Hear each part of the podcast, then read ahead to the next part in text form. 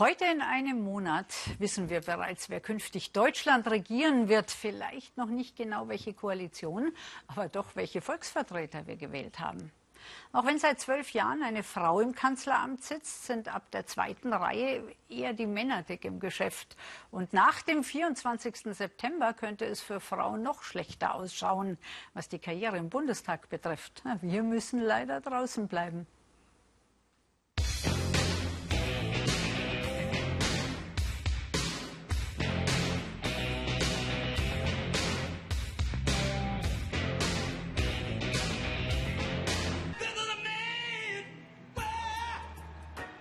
Dem deutschen Volke. Gut die Hälfte aller Menschen in Deutschland sind Frauen.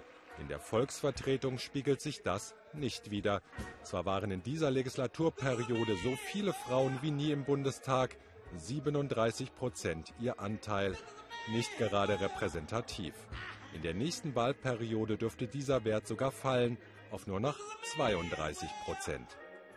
So das Ergebnis rechnet man Umfragen auf die Listenplätze der Parteien um. Danach ergebe sich im nächsten Bundestag folgendes Bild. Die AfD würde mit nur 11 Prozent die wenigsten Frauen entsenden, schwach auch die Volksparteien CDU und CSU.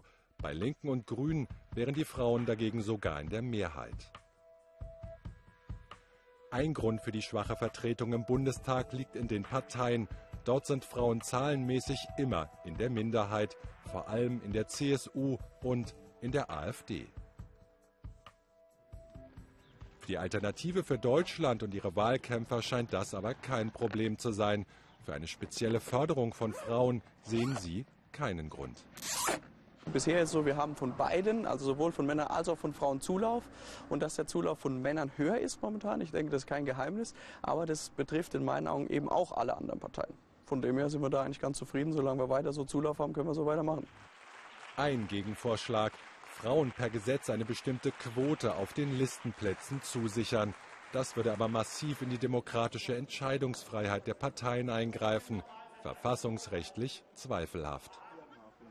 Die Grünen und ihre Spitzenkandidatin Göring-Eckardt könnten sich dennoch ein entsprechendes Gesetz vorstellen. Ich glaube, wir müssen wirklich deutlich mehr machen, auch weiterhin mehr machen bei Frauenförderung, wenn es um diese politischen Ämter geht und um die Mandate geht. Man muss es verfassungsrechtlich prüfen, ob das geht. Also in der Verfassung steht ja auch die Gleichberechtigung von Mann und Frau drin, aber eben auch die Unabhängigkeit des Mandates und die Möglichkeiten der Parteien. Und wir haben gesagt, wir finden das einen spannenden Vorschlag. Ein Vorschlag, mehr nicht. Auch wenn politische Spitzenpositionen mit vielen Frauen besetzt sind.